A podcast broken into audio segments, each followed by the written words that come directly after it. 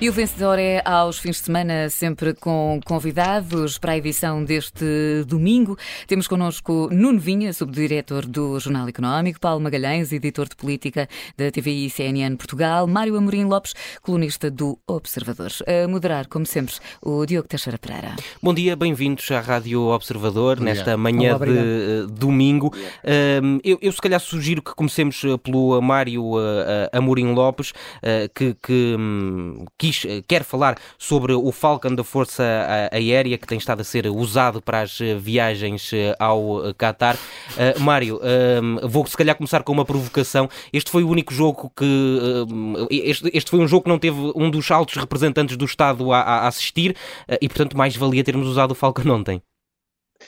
Bom, muito bom dia a todos. Um, pois, aqui eu queria me referir mesmo especificamente ao, ao Falcon e, e, ao trabalho que a Força Aérea tem feito uh, na sua manutenção. Eu acho que é de facto de elogiar a capacidade técnica da, da, da, Força Aérea, porque o avião está, está de facto em grande forma, não é? Tem andado em grandes périplos pela Europa a transportar políticos de Portugal para o Qatar num sentido e no outro. Uh, pelo caminho, enfim, não se pode ter tudo, não é? Portanto, o avião ficou indisponível para outras visitas de Estado que eventualmente poderiam ter interesse para além do futebol, se é que nós em Portugal podemos considerar tal coisa, uh, mas uh, seja como for, uh, ficou tudo ao, ao, serviço do Mundial e pronto, nós em Portugal de facto colocamos sempre tudo ao, ao, ao serviço de futebol. Dito isto, eu de facto aprecio futebol e, e acho que, que, faz sentido em determinados momentos que haja visitas institucionais aos, aos, aos países onde a nossa seleção está a jogar, nada contra isso, mas pelos vistos Portugal foi mesmo aquele país, ou dos países que mais abusou uh, dessas, dessas viagens uh, que, que, que, nós não podemos, não vejo como é possível enquadrá-las como viagens institucionais ao serviço do Estado, parecem mais lúdicas uh, em benefício dos próprios políticos que lá vão. aliás, até porque das últimas vezes iam criando um problema diplomático sério. E, íamos, ainda não se sabe se irá acontecer, não é? Se Portugal irá para a lista negra do Qatar. Portanto, enfim, a minha nota, a minha O embaixador positiva, de Portugal no Qatar chegou até a ser uh, chamado pelas autoridades locais. Justamente, portanto, isto não é apenas uma questão lúdica, não é uma visita institucional ao país, é um momento diplomático e tem de ser visto com, com responsabilidade. Mas pronto, seja como for, é domingo e, portanto, a minha nota é positiva para o Falcon, eh, porque está em grande forma, uh, um bocadinho mais até que a nossa seleção, infelizmente, tive muita pena, obviamente, que não tivesse passado, e, portanto, vai um 16 para o nosso Falcon, continua a funcionar tão bem como tem funcionado e com esta fiabilidade. Paulo Magalhães, exagerámos nas viagens ao Qatar neste, neste mês de, de Mundial? Um, bom dia, bom dia a todos. Um, eu acho que está legitimado pela Assembleia da República a ida. Se nós tivéssemos ganho, se ontem não tivéssemos perdido com Marrocos e se fôssemos às meias finais, uh, ninguém se lembraria disto. Uh, e uh, toda a gente aplaudiria a representação de, de, de institucional dos, uh, das três, das mais, das três maiores, mais, mais importantes figuras do Estado, representando-nos a todos nesse jogo. Uh, nesse, nesse Mundial. Uh, eu creio que não há apenas um Falcon, a Força Aérea tem, tem dois ou três Falcons disponíveis para estas uh, viagens e pronto, é o que é. é fácil dizer mal nesta altura e eu aqui não dou notas. não vinha. Paulo, eu agora estava a ouvir o Paulo a falar, nós de facto temos uma tradição muito grande em Portugal de sermos excelentes em manutenção aeronáutica. Na verdade, na verdade uhum. nós temos essa, essa tradição, temos esse, temos esse status, temos essa reputação, mas a história dos Falcons já me faz lembrar um bocadinho Cuba. Nós já estamos a conseguir revirar tantas peças e tantas coisas de um avião tão antigo que nós continuamos a manter no ar. Um, e quando ouvi o Mário a falar da, da, nossa alta representação, sim, de, facto foi, foi o país que teve representado ao mais alto nível em maior número de pessoas uh, no Qatar, um, faz lembrar que este, que este tipo de aparelhos deviam ser usados é para a diplomacia económica. E se, se, se aquilo foi. Se, se aquilo foi diplomacia económica no Qatar, eventualmente para, para, para, obter eventualmente algum negócio para o gás, então eu até digo que sim. Uh, para o fornecimento de gás natural, eu até diria sim. que sim, mas não me parece. E de facto deve ter havido muita coisa que, tenha, que ficou por fazer, uh, muita viagem que ficou por, por, por realizar uhum. para que estas pessoas fossem lá ver a bola, como se costuma dizer. Mas de qualquer forma parece-me bem, há aqui uma coisa positiva que podemos hum. tirar da, da, do que se passou ontem no Qatar, é que pode ser que agora se, nos preocupemos com coisas que estão mais perto de nós isso, isso, e que têm mais claro. importância do que o futebol uhum. uh, e que nos lembremos que dos alertas sucessivos do PRR que não está a ser usado e do novo normal, há bocadinho estava a falar com o Nuno, uh, entrou, entrou, é uma coisa que me preocupa, não, aqui, há um, aqui há uns meses caiu uma ministra por causa do caos na saúde. Exato.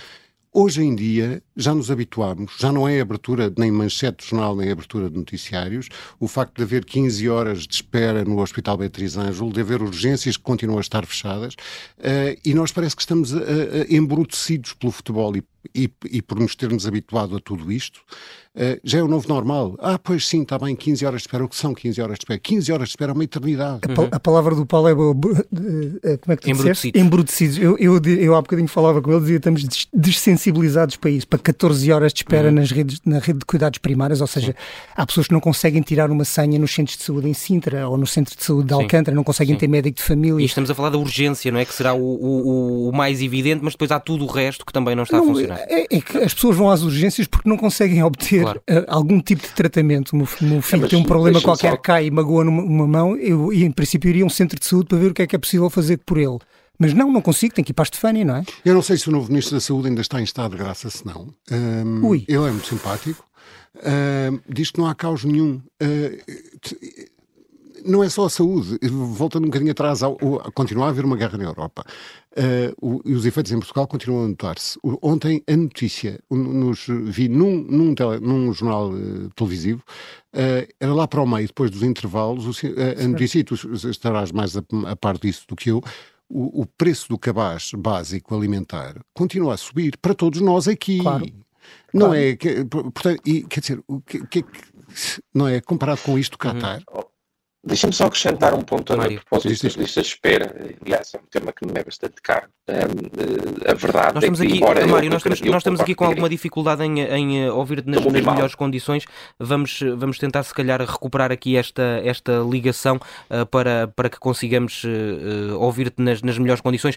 Entretanto, se calhar, uh, avançamos. Agora já está melhor ou não? Não, continua, continuamos com não. algumas dificuldades. Vamos, vamos avançar no nosso debate, entretanto, okay. já, já, já te chamo de novo uh, para, para, para, para fazer essa, essa nota uh, e vamos avançar porque uh, um dos problemas que está aqui próximo de nós, literalmente, porque estamos em Lisboa, foram as cheias da última semana. Esta noite voltou a chover bastante também, felizmente, sem repercussões de maior, pelo menos comparativamente com aquilo que aconteceu durante a semana.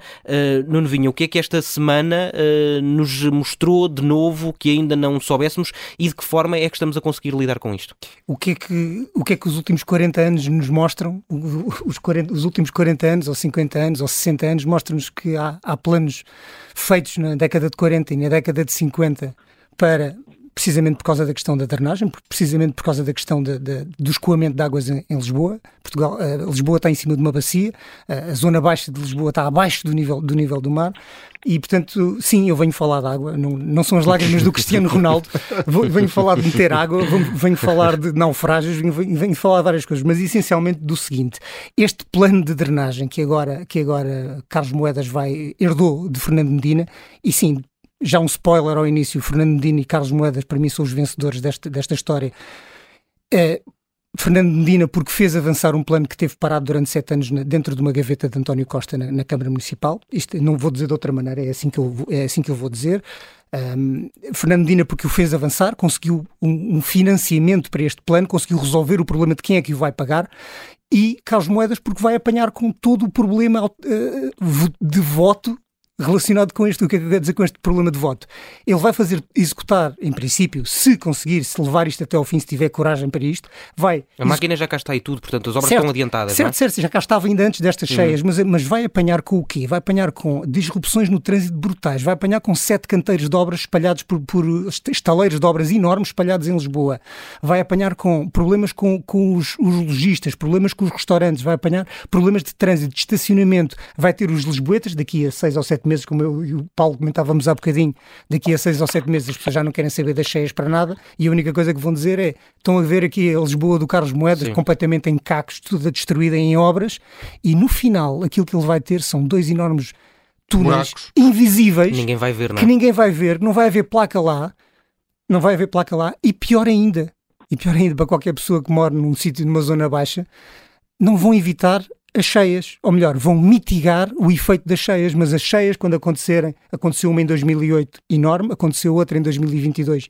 agora enorme, daqui a 10 anos vai acontecer uma enorme cheia e aqueles túneis vão mitigar esse efeito. Pode ser que tenham algum efeito bom, pode ser que reduzam imenso a tal ponto que não haja tantos estragos como aconteceram desta vez, mas vai mitigar o efeito. Uhum. Tu imagina o que, é, o que vai ser no verão, todos a caminho da praia. Claro. Sem, sem nos lembrarmos sequer destas inundações e, e de tudo e isto. E que uma pessoa morreu e, no, e sim, no, município de Oeiras. E, tem, e temos Lisboa toda escavacada, com, com, com, com dizeram tudo cheio de estaleiros e todos nós a chamarmos nomes ao Medina, ao Moedas, ao Moedas, porque anda aqui a fazer estas obras e não sei o quê, ainda por cima não se vê. Ainda por cima o problema vem muito. Isto é, isto é um bocadinho clichê já. Mas, Parece a história do aeroporto. É, isto, é, isto é, é, um bocadinho clichê, mas as pessoas não. Uh, somos todos uns parolos, basicamente. Uh, e os presidentes de Câmara também o são. Uh, e os presidentes de Câmara e depois toda a hierarquia daí abaixo. Uh, vamos construir, construir, boa, prédios, boa, grandes autoestradas, boa, estradas aqui e ali, Coisas mais que casas. Se vêem, não é? Ciclovias. Quando a, quando a água cai, a água tem que ir para algum lado eu não estou a dizer, não estou a descobrir a pólvora, quer dizer, a água, quando, quando está tudo impermeabilizado, quando está tudo alcatroado, e quando não há, como não há em Lisboa, temos Monsanto, graças a Deus, mas como não há em Lisboa, e nas outras cidades, e não é só Lisboa, Lisboa leva mais, leva com estas trombas de água também agora, mas quando se constrói, a água tem que ir para algum lado, se não entra na terra, quem manda é, quem é a natureza, é quem manda. Paulo, Tudo Paulo, isto é um chorrilho de clichês. é, um chorrilho, é um chorrilho de tudo, mas, de água e de clichês. Mas, mas, é, mas, Ai, obrigado pela parte muito ah, peço desculpa.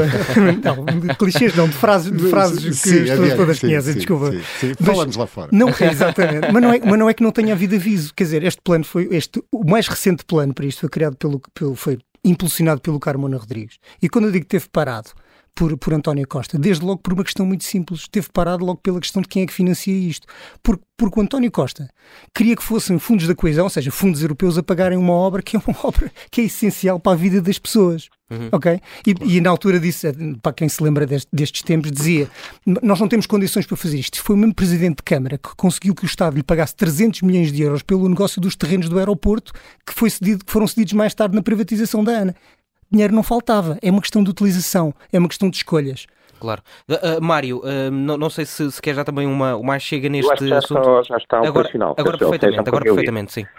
Ainda bem. Bom, eu, eu, não tenho aqui propriamente grande conhecimento técnico sobre a questão das cheias, mas, mas sei duas coisas. Primeiro, do ponto de vista político, isto é claramente o tipo de reforma, e aliás o, o Nuno Vinhas aludiu a isso, é o tipo de reforma que os políticos testam porque sai fora do ciclo político. Ou seja, vai ter um benefício à la longue, eh, fora do seu ciclo político e, portanto, é, é, uma despesa que não tem resultado político que possa ser que possa transitar em, em, em resultado eleitoral. É, e, é que até o próprio benefício forma... não é visível, não é? E acresce isso, e acresce isso. Para além disso, há um benefício claro, mas é um benefício que não é visível. Portanto, há uma despesa de imediata que depois se traduz num benefício uh, que, que, dilatado no tempo e que muitas vezes não é visível, não é possível pôr lá a placa a inaugurar a dizer aqui neste local não há cheias. E, e não é possível ver quantas cheias é que foram evitadas e o que, é, que não, o que é que quando está a funcionar bem, não se dá por ele. Exato. Exatamente, é isso. E, portanto, isto de facto é o tipo de reformas que, que os políticos não estão muito interessados uh, e que depois dificilmente são feitas, mas, mas são estas, efetivamente, estas e não só, naturalmente, que o país precisa. Uh, e já agora recuperando a questão das listas de espera e da questão do caos nas urgências, uh, embora eu concorde completamente que há uma bonomia, uh, para além de embrutecido, acho que as pessoas, enfim, vivem num estado letárgico constante, há uma bonomia sobre estes assuntos e, portanto, as pessoas deixam de lhes dar grande importância. A verdade é que depois, quando nós olhamos para a evolução do número de seguros de saúde, uh, as pessoas estão a reagir e, cada vez mais há mais de 4 milhões de apólices em Portugal. Portanto, há muita gente já com seguros de saúde que vão procurar alternativa fora do SNS. E isto cria elevadas questões, ou levanta questões de equidade, uh, porque isso é obviamente acessível a quem tem essa capacidade financeira para o fazer e depois todos aqueles, todos os outros que não têm, têm que se sujeitar a estas listas e a estas filas de espera intermináveis e isso, e isso é grave. Mas relativamente, fechando aqui a, a, questão das cheias, de facto, nós, nós, enfim, nós cidadãos, eh, temos de ser muito mais exigentes relativamente a estas, a estas uh, reformas, porque é isto, efetivamente, que o país precisa, sobretudo também no campo económico, naturalmente em termos de infraestrutura, mas também no, no, no campo económico.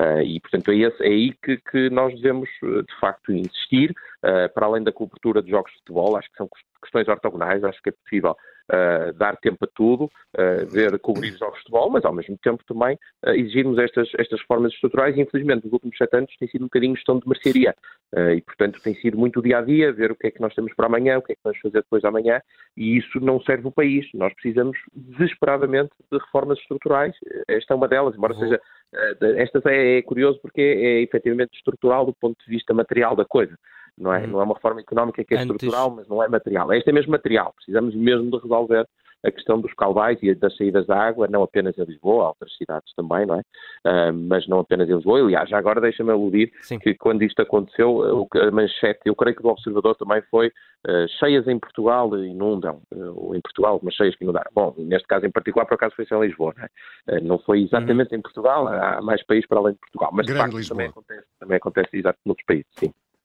noutros locais do país, queria dizer. Sim.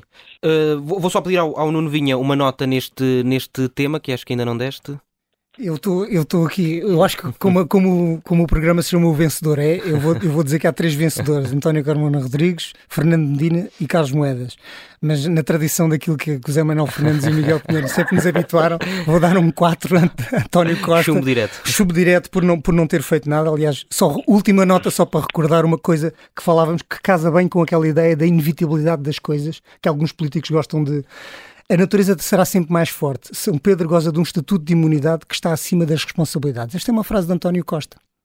E é precisamente sobre o plano de drenagem para dizer, bem, enfim, as coisas são o que são. são, que são. Este, uhum. plano, este plano será, será, pode até ser feito, mas nunca vai evitar. Sim, mas vai mitigar. Uhum. E isso tem, isso tem um custo e deveria ser, obviamente, uma prioridade do Estado. E São Pedro não se candidata a eleições. Nem vota. Nem vota. Um, vamos avançar, Paulo, para outro dos assuntos da, da semana, uh, que acabou por se misturar com o futebol, que foi a questão da eutanásia. Já percebemos o que é que o PSD tentou fazer fazer nesta, nesta semana e neste assunto em particular da eutanásia? Uh, essa pergunta é pois uh, para queijinho. É, para queijinho. Uh, o, que, o que se vê aqui eu não consegui perceber. não consegui perceber e, acho, e achei isto tudo. Houve, Luís Montenegro tem seis meses de, de liderança do PSD, incomparavelmente melhor do que Rui Rio, não, não, não está em causa nada disso mas tem uh, um problema que não é a primeira vez que acontece na nossa democracia, que é uma liderança partidária que tem um grupo parlamentar que não foi escolhido por si. Escolhido por si. Um, o que não se percebeu que foi, uh, o que se viu ao longo desta semana foi, como na, na, 25 hora, uma coisa atabalhoada e azeia, como disse uh, André Ventura, uma proposta de referendo caída do céu aos tramilhões feita pelo PSD.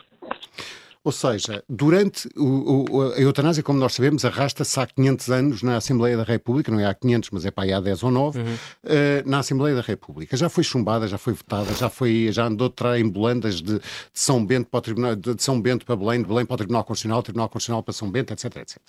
Uh, nos últimos meses há uma comissão, a Comissão Parlamentar de Direitos, Liberdades e Garantias, que tem todos os, os, os, os partidos, esteve a trabalhar numa nova lei de eutanásia. Uh, os deputados do PSD estiveram a trabalhar nesta nova lei da eutanásia. Foram apanhados, passa a expressão, com as calças na mão, com a proposta de referendo de Luís Montenegro, que não informou o seu grupo parlamentar, como de resto já não tinha informado da, da proposta de revisão constitucional.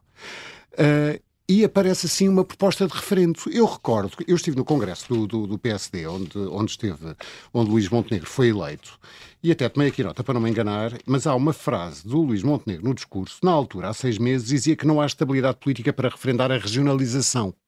Por causa da guerra, já. Agora, há passados seis meses, já há estabilidade política para referendar a vida. Portanto, cai assim um, uma proposta de referendo. Como Depois, se a generalização fosse apenas uma coisa que interessasse aos políticos. Com não é? certeza, não. Que é uma questão que só interessa aos partidos. Eu, eu, eu, eu, não tenho nada contra o referendo. Eu, acho que a democracia direta é uma coisa fantástica. Agora, os deputados estão, de facto, uh, uh, uh, legitimados para decidir por nós, como decidem todos os dias sobre o preço do café que tomamos e sobre a gasolina, etc, etc. Depois... Sobre o preço do café, não, Paulo. Decidem... Espero bem que não. não. decidem tudo, tudo, como tu sabes. Decidi tudo a economia, como tu sabes melhor que eu. Agora, uh, agora um, uh, ainda por cima, veio dar o ouro ao bandido, passa a expressão mais uma vez, porque Uh, por um lado, esqueceu-se que há uma, uma, uma, uma pequena, um pequeno pormenor que é a Constituição, que implica que não é possível no regimento da Assembleia da República fazer duas propostas de referendo na mesma sessão legislativa. Isto é uma coisa burocrática, mas, mas uhum. existe. E depois uh, veio. Uh, ah, e depois outra coisa que me estava a esquecer. Apareceu, entretanto, um artigo de Pedro Passos Coelho ao Observador. Uh, na sexta-feira. Na sexta-feira. No dia da votação. Precisamente. Em que legitimava os deputados uh, para, para tomarem as decisões que quisessem. Portanto, também tirava um bocadinho o tapete à história do referendo. Quem veio reagir ao Pedro Passos Coelho? André Ventura, dizendo que com certeza concordava inteiramente quando, que, quando, fosse, quando a direita fosse poder reverter esta lei. Aliás, André Ventura tinha já dito isso. Com certeza. Portanto, eh, isto parece tudo, parece que estamos todos dentro de pequenas campânulas, todos não, eles uhum. estão todos dentro de pequenas campânulas uh, e, e, e, não, não há conversa dentro do próprio PSD uh, eh, que, que fica assim, quer dizer não é, não é compreensível. Eu tento acompanhar uh, uh, o, o, que se passa a propósito desta matéria e acho que isto foi tudo, uh, de facto, como dizia André Ventura, uma azeguice. Mas será o primeiro grande erro de Montenegro? Não sei se é o primeiro grande erro do, do, do Montenegro. Não sei se é um, não sei se é um grande erro. Uh, porque isto também não é morte de homem. Eu sei, mas quer, dizer, estamos a, a falar a de eutanásia, mas não... O que me parece é que, é que isto parece aqueles centrais do futebol que dizem não inventa. E ele não tem inventado ao longo de vários meses. E agora, quando inventou, levou, levou mas um golo. Tu achas não. que é o primeiro grande erro? Não, não, não. Eu acho, eu acho que, ouvir o, ouvindo o Paulo a falar, achei, achei eu estou a dramatizar tudo isto, exato, evidentemente, exato, que é para ser mais engraçado. Exato, mas eu, ouvindo o Paulo a falar, parece-me parece que é, de, para uma pessoa que nós temos, o que é que nós temos visto como, como observadores, não é? De, de, desta situação, desta liderança do, do, do Montenegro. É, exata, é exatamente a questão de não apresentar grandes propostas, criticar, uh, deixe de dizer o governo tem que fazer o seu trabalho e depois criticar aquilo que considera que não é, que não é bem feito. E, não portanto, se compromete. Não se compromete por enquanto, deixe, vamos, vamos, deixar, vamos deixar as coisas e de repente parece, parece que ele inventou pela primeira vez qualquer coisa, porque como, como o Paulo dizia, saiu à 25 hora qualquer coisa que não estava prevista. Se ele deixasse as coisas como estavam, Sim. provavelmente tinha corrido bem. Era, era, só, era só despachar Sim. a bola para fora. E, e ele não a despachou. Todo aquele o André Ventura meteu um gol. Todo aquele, todo aquele fliquetino, no, ainda por cima, uma, é, é, um dos adversários fundamentais do PSD é o Chega, como nós não é? é, é uhum. que está a comer, que comeu eleitorado no, nas últimas eleições uh, e, que, e que o PSD provavelmente deseja que não venha a comer mais eleitorado ou que não esteja a comer mais eleitorado ao longo destes dias todos. Enquanto tudo isto se passa, está o PS de bancada a comer pipocas e a ver isto a assistir. É? Mário, uh, uh, percebeste o que é que aconteceu esta semana?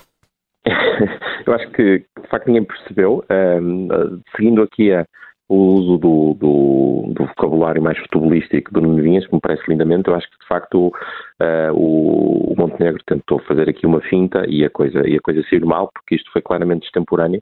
Uh, isto uh, foi fora de horas e o PSD já devia ter assumido eh, uma posição sobre o assunto e, aliás, até no limite a posição poderia ser não temos posição, portanto uhum. deixamos a liberdade individual de cada um dos deputados, porque não parece que isto seja um tema que não haja, que exista qualquer doutrina política, vai ela do marxismo-leninismo uh, ou ao, ao, liberalismo, que uh, tenha abordado este tema. E, aliás, isso divide muita gente, porque há, muitas, há muitos ângulos que são importantes considerar.